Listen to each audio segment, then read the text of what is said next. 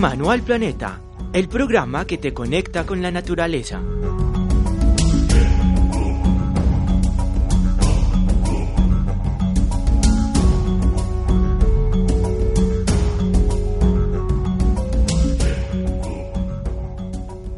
Bienvenidos a todos nuestros oyentes de Mano al Planeta.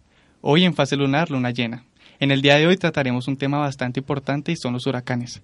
Más específico, los huracanes del mes de septiembre del año 2017. Para esto nos acompaña Mariana Vergara, Isabel Cardona, Andrea Pérez y quien les habla, Leonardo Gutiérrez.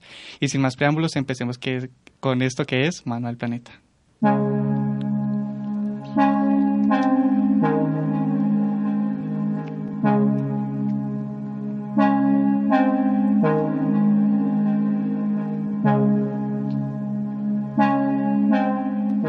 Para comenzar, un huracán es un fenómeno natural que causa muchos desastres para el hombre. Pero hoy yo quiero que Mari nos cuente cómo se forma un huracán. Mira, André, eh, para la formación de un huracán se requiere agua tibia, vientos cálidos y livianos. Entonces, ¿cómo es este proceso? Los vientos cálidos expanden y ascienden, y esto permite que los vientos fríos lleguen y entren a los espacios vacíos que los aires cálidos dejan. Sin embargo, es muy importante saber qué hace que los huracanes tomen como esa forma característica espiral, ya que todo esto está muy relacionado a la formación pues de los huracanes. Bueno, la forma de espiral se da por un efecto físico generado por la rotación de la Tierra. Este se llama efecto Coriolis. El efecto Coriolis permite que un huracán no pueda pasar ni del hemisferio norte al sur ni del sur al norte. Me parece muy curioso que los huracanes no puedan pasar del Ecuador, pero saben que también me llamó bastante la atención que los huracanes son llamados de diferentes formas alrededor de todo el mundo. Entonces, por ejemplo, tifón es llamado en China porque precisamente en, este idioma significa vientos fuertes. Ciclón se le dice en África y en algunos lugares de Europa porque allí significa rueda. Y huracán se nombra en América, que es el que nosotros conocemos, gracias a que este es el nombre del dios del viento en la cultura maya. Yo también quiero comentarles que los huracanes no solamente son la espira que todos conocemos, sino también tiene partes. El ojo, que tiene 32 kilómetros de diámetro, es la parte más calmada, los vientos más calmados.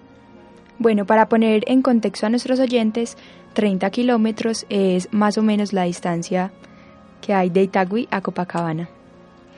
La pared de ojo, que son los vientos más fuertes, eh, está ubicado a lo largo del huracán y las bandas nubosas, que son esas, esas coletas que deja el huracán, que son los vientos más débiles y tienen una actividad lluviosa. Eh,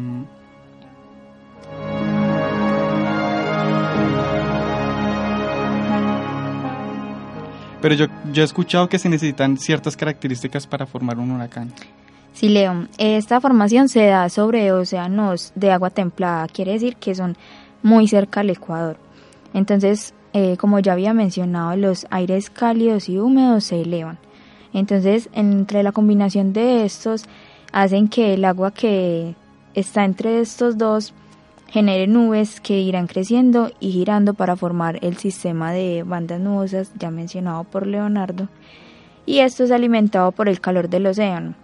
Entonces es por esto que cuando los huracanes llegan a tierra, que aunque son pues muy desastrosos, ya van perdiendo como su, su fuerza, ya que no tiene quien los alimente. Sí, en cuanto a lo que dice sobre esta debilitación, también existen rangos para clasificar qué tan fuerte es un huracán. Entonces estos rangos generalmente van de 1 a 5, en donde 5 es lo más fuerte, y son clasificados por la velocidad de los vientos. Entonces, entre más rápido sean los vientos, pues más fuerte va a ser el huracán. Hablando de los fuertes huracanes, eh, en este año 2017 hemos oído muchas noticias sobre los desastres que han causado huracanes como Harvey, Irma, José, eh, siendo Harvey el primero de esta temporada, perjudicando las zonas de Estados Unidos, Florida. Esto causó el cierre del aeropuerto de Houston, em, Irma afectó bastante a Puerto Rico, dejó barrios como La Perla totalmente destruidos y así han seguido varias catástrofes provocadas por esta secuencia de huracanes. Bueno, José también causó muchos, muchos estragos. El recorrido que José hizo fue entre las Bermudas y las Bahamas. José amenazó, o sea, él comenzó como una tormenta tropical. Esta tormenta dura aproximadamente seis días, que es un corto tiempo, pero en este tiempo se fue intensificando poco a poco, hasta que el 6 de septiembre se convirtió en un huracán. Entonces, en esta ocasión, José pasó algo muy curioso y fue que José, Irma y Katia, por primera vez desde el año 2010, estaban juntos, eh, o sea, había tres huracanes juntos en la zona del Atlántico, entonces esto también causó bastantes estragos. Y los vientos máximos que tuvo José fueron aproximadamente de 200 kilómetros por hora. Al igual que el huracán María, fue igual de destructor al Irma, experimentó vientos máximos de 200 kilómetros por hora. Como decía mi compañera Andrea, empezó como una tormenta tropical y afectó República Dominicana, Puerto Rico, Dominica y alcanzó una categoría de nivel 5. Bueno, a mí me parece realmente impactante lo vulnerable que somos los seres humanos ante hechos como estos, muy desastrosos para nosotros, pero de igual forma me parece muy lindo eh, toda la fuerza humana que sacamos para ayudar a nuestros compatriotas, eh, sacamos perros, rescatistas y todo lo que se mueve dentro de todo este desastre para tratar de ayudarnos como seres humanos. Sí, la verdad, muy reconocible pues este tipo de actos, pero pues volviendo al tema que nos estaban comentando todos en cuanto a los huracanes que han ocurrido, ¿por qué creen que se han generado tantos huracanes en este último tiempo? Una posibilidad puede ser el calentamiento global, porque ya sabemos que los huracanes tratan de sacar ese calor extra que tienen los océanos y sirven como autorreguladores de la naturaleza. Entonces puede ser una causa de esto. Isa, pero hay que tener en cuenta que también se pueden generar en estas épocas del año. Pero yo quiero saber un poquito más de este calentamiento global pues Leo, es posible que el calentamiento global también afecte en la formación de huracanes, porque, eh, como ya lo mencionamos, es necesario que haya temperaturas altas en los océanos. A mayor contaminación, pues las temperaturas van aumentando, por ende es posible que el calentamiento global también sea un factor que ayude a la formación de huracanes. Sí, aunque yo creo que realmente es incierto asegurar como una única razón porque en esta secuencia de huracanes de este año 2017 eh, es muy posible que hayan coincidido estas dos causas. Claro, yo creo que todavía es un tema como muy incierto. Eh, sin embargo, yo quiero pues comentarles que mm, los huracanes no son un sinónimo de catástrofe. En realidad los huracanes son son como muy muy importantes para nuestro diario vivir e incluso para todo el planeta en cuanto al ser humano y, y a todo pues todo lo que tiene relacionado con la naturaleza. Entonces, por ejemplo, el agua puede llegar a zonas donde la, la precipitación es muy escasa, o sea, zonas muy muy secas. Eh, son reguladores climáticos porque estabilizan la temperatura de los océanos de sur a norte y la fuerza pues que estos toman cuando, cuando están llegando pues como a tierra eh, permite que limpien los ríos y los, y los arroyos.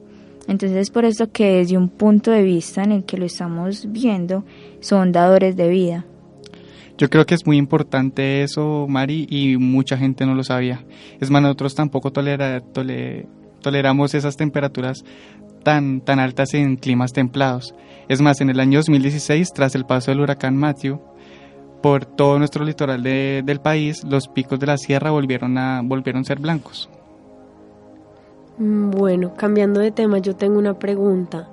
¿Es posible saber si viene un huracán o si se va, se está formando un huracán en alguna zona determinada? Sí, claro que sí. En este momento hay dos entidades muy importantes en el mundo que se encargan de monitorear constantemente los huracanes o fenómenos naturales fuertes y estas son la NASA y la Agencia Espacial Europea. Estas se encargan de monitorear para advertir a las personas sobre estos desastres. Y eso me parece muy importante el tema del monitoreo, pero tengo entendido que detrás de esto hay una historia bastante compleja. Claro, detrás de esto hay una historia bastante larga, bastante compleja, eh, y la verdad es que Estados Unidos y la Unión, la Unión Soviética empezaron toda una carrera espacial para ver quién tenía más quién era realmente la potencia y empezar a competir por quién monitoreaba más el espacio. Por eso fue que la Agencia Espacial Europea lanzó el primer satélite y después de esto se vino toda una competencia entre quién lanzaba más. Desde ese momento se monitorean eh, la Tierra desde el espacio y más fenómenos naturales.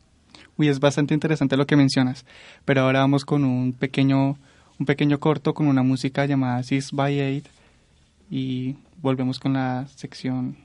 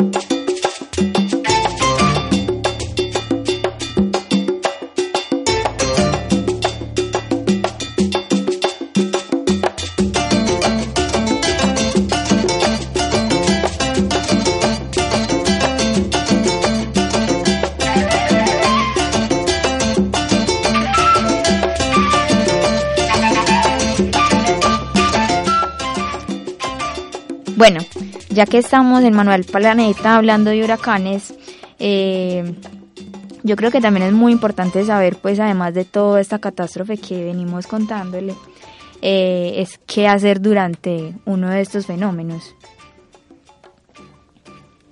Exacto, hay que tener bastantes cuidados. Un kit, un kit de desastres, una radio, bastantes baterías, saberse todos los números de las entidades de socorro la policía, eh, las fuerzas militares, estar bien informado, tratar de no entrar en pánico y ayudar a cualquiera que lo necesite. Bueno, como lo mencionamos ahora, el huracán puede crear, crear olas hasta de 9 metros de altura en zonas costeras. Generalmente esto es lo que más afecta la infraestructura de las ciudades, a las personas. Entonces para esto también hay, hay que tener prevención. Entonces, en épocas de alerta es necesario alistar los implementos apropiados, prepararse para la evacuación y tener como todo el kit necesario para enfrentar este tipo de eventos. André, con esto de lo de, lo de las alturas de las olas, me recuerdas una noticia que sucedió el pasado 6 de septiembre del 2017, en la que Sander Venecia, un surfista bastante, bastante reconocido de talla mundial, murió al ser, al chocar contra un arrecife, su cuello se rompió. Eh, él trataba de desafiar las olas de este huracán. Isa, es bastante lamentable lo que ocurre, pero pues es también importante tomar las precauciones adecuadas para que no ocurra este tipo de hechos. Pero en Manual Planeta no todo es catastrófico. Le vamos a dar paso al, a la sección viajera.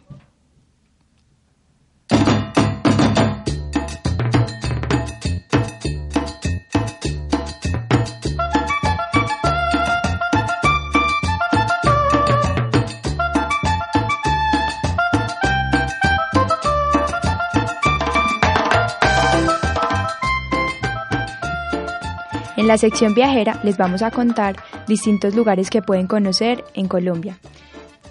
Lo bueno que es viajar y tener esa costumbre de alistar muy bien nuestras maletas para viajar de la mejor manera.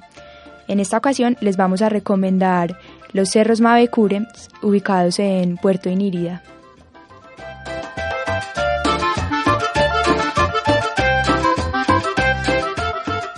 Se escucha excelente ese planiza, pero ¿cómo podemos llegar a Mavecure? Bueno, para llegar a Mavecure, primero se debe tomar un avión de, Puerto, de Bogotá a Puerto Inírida. Este vuelo se demora más o menos dos horas eh, y, una, y un tip para la ubicación del avión es hacerse en la parte izquierda para poder ver los cerros Mavecures desde el avión. Después, después al llegar a Inírida, eh, se llega al puerto y allí se coge una lancha rápida que dura aproximadamente también dos horas. Eh, este paseo es muy lindo porque eh, es un paseo por todo el río Inírida, entonces se pueden se pueden hacer los avistamientos de aves, flores endémicas y muchas características muy propias de la zona. Isa, yo he escuchado muy buenos comentarios sobre este lugar, pero ¿nos podrías contar qué es lo que lo hace especial? Bueno, realmente este es un paraíso natural no muy reconocido, como recóndito en Colombia. Eh, como ya les conté, una de las mayores atracciones es la flor de Inírida, que es una flor endémica. Eh, también se, da, se dan las visitas a las comunidades indígenas, eh, como la comunidad Venado, que asenta sobre el río Inírida. Nadar en el río Inírida también es bastante bueno, como lo cuentan los turistas que han aprovechado esta ocasión para hacer esto. También está el avistamiento de delfines rosados y, grises en el río Amazonas. Y también el avistamiento de los cerros Pajarito y Mono, que son los cerros que acompañan al cerro Mavecure. En realidad son tres. Son rocas demasiado grandes. Bueno, yo creo que además pues de conocer Mavecure y algunos otros lugares, lo mejor para un viaje es alistar muy muy bien las cosas que necesitaremos. Entonces, por ejemplo, poner en el fondo de la maneta los objetos más pesados y luego los más livianos. ¿Qué nos puede recomendar para viajar con lo necesario, Isa? Muy buena pregunta, tienes razón. Los viajeros muchas veces empacamos cosas no necesarias y nos encartamos. Y para un paseo como este al Cerro Mavecure, que lo mejor sería subir al Cerro Mavecure, eh, este no tiene tanta altura, más o menos la caminata se demora dos horas, pero igual una maleta cargada dos horas eh, va haciendo, se va haciendo muy pesada. Entonces, lo que recomendamos para ir es roca, eh, ropa para el clima fresco, sin embargo, ropa larga porque hay muchos mosquitos, llevar repelente, gafas de sol, protector solar eh, y bolsas grandes para empacar la ropa y la basura, porque es fácil que en la lancha navegando por el río Amazonas o por el río Inírida llueva.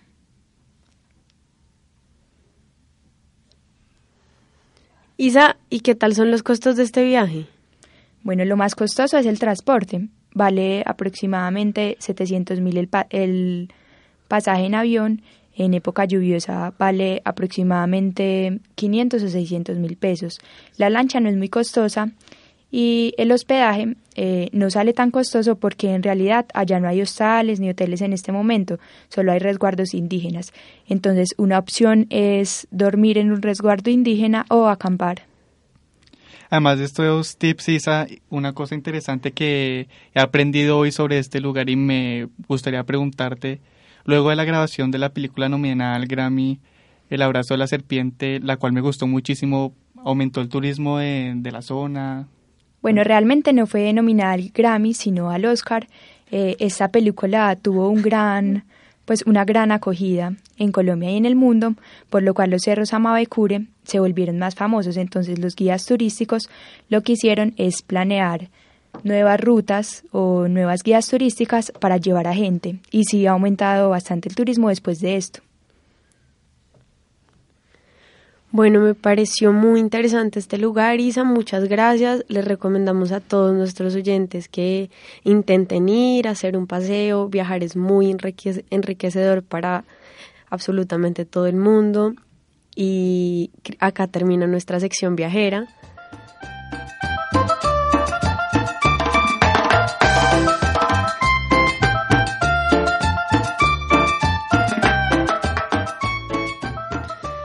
Gracias a todos nuestros oyentes por acompañarnos hoy en esto que fue Manual Planeta.